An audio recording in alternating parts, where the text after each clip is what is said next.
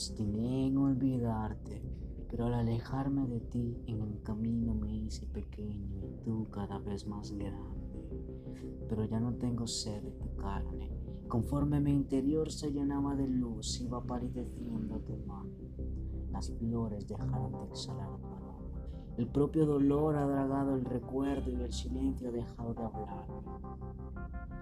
Ya no tengo sed de Y no por ello te amo menos, ahora te amo más todavía si cabe. Igual que lo amo a Él, pues amo al mundo como una sola vida, al universo como un enorme corazón palpitante. Ya no tengo sed de tu carne. El desamor salí con vida, pero de este amor nuevo que nada me salve. Hoy amanecí llorando. Fue un llorar tan bello, claro, puro y calmo. Ahora entiendo que la lágrima pertenece a la alegría, que la tristeza corresponde al llanto. Solito a estar solito, como el sol que vierte sobre mi escuálido cuerpo pálido su cálido hálito. Nuestra carne es agua y nuestro espíritu sed, y en mi sed de deseo deseo como la sed del pez, fluir sin rumbo. No hay mayor conquistador que aquel que ha sido conquistado por el mundo. Toda vida es prestada, comprender que se es nada en medio de todo, a la vez que todo en medio de nada. El silencio es espejo y mi meditación un cielo, donde mis pensamientos cruzan como aves por el aire quieto. Siento que despego, que me elevo, huyendo del apego del ego y del erebo del deseo ciego. ¿Por qué vivir errando de deseo en deseo? No fue sino intentar calmar el dolor como un. La experiencia no es adquirir, es despojarse, y llueve y llueve, y puedo el agua mojarse. El intelecto es un instrumento demasiado complejo para comprender la sencillez de todo lo que es cierto, solo el desprendimiento espontáneo del pensamiento. Permite al ser por momentos latir al unísono con el universo. La mente es un pez que busca fuera lo que está dentro. La conciencia es el combate de los opuestos. Quisiera traducir lo que siento, pero las palabras forman un río de ruido cuando lo intento.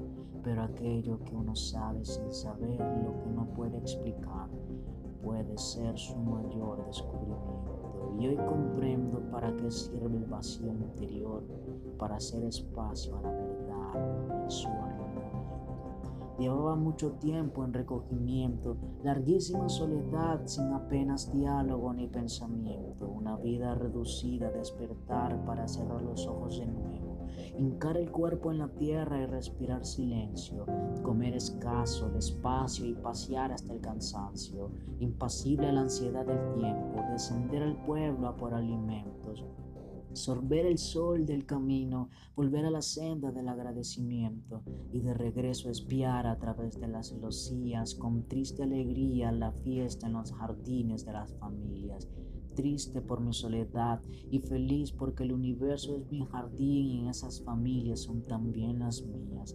Pero un día desperté sordo al externo. Mis ojos solo podían mirar hacia adentro y busqué dentro, más adentro y allí el centro, el originario y lo que une el ser con el universo. Entonces sentí un temblor, como si se diesen los prétiles y pude asomarme en mi interior.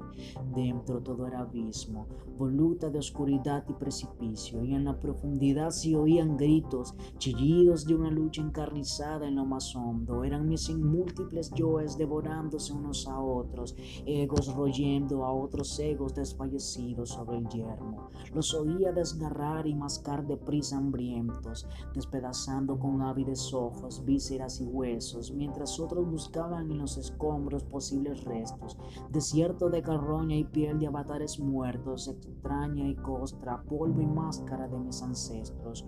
Todo lo que fui en verdad no era, palacio en el aire ceguera, la mentira de mis opuestos. Y quedó un último yo, arraigado y gigantesco, arrasado el pasto, comenzó a engullir sus propios miembros. Y no, no era un sueño, pues abría fuerte los ojos y mareado veía borroso el paisaje externo, la casa, el árbol, el pozo, el huerto. Y dentro, pensamientos chocando contra pensamientos de pronto cegador de insoportable presión en mi mente, como si me arrancaran de mi propio cuerpo, y se hizo el silencio mente.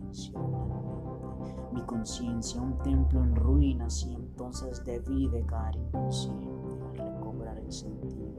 Mi ser liviano quería abrazarlo todo con la inocencia del recién No sé explicar este sentimiento, solo sé un ruiseñor que comenzó a cantar fuera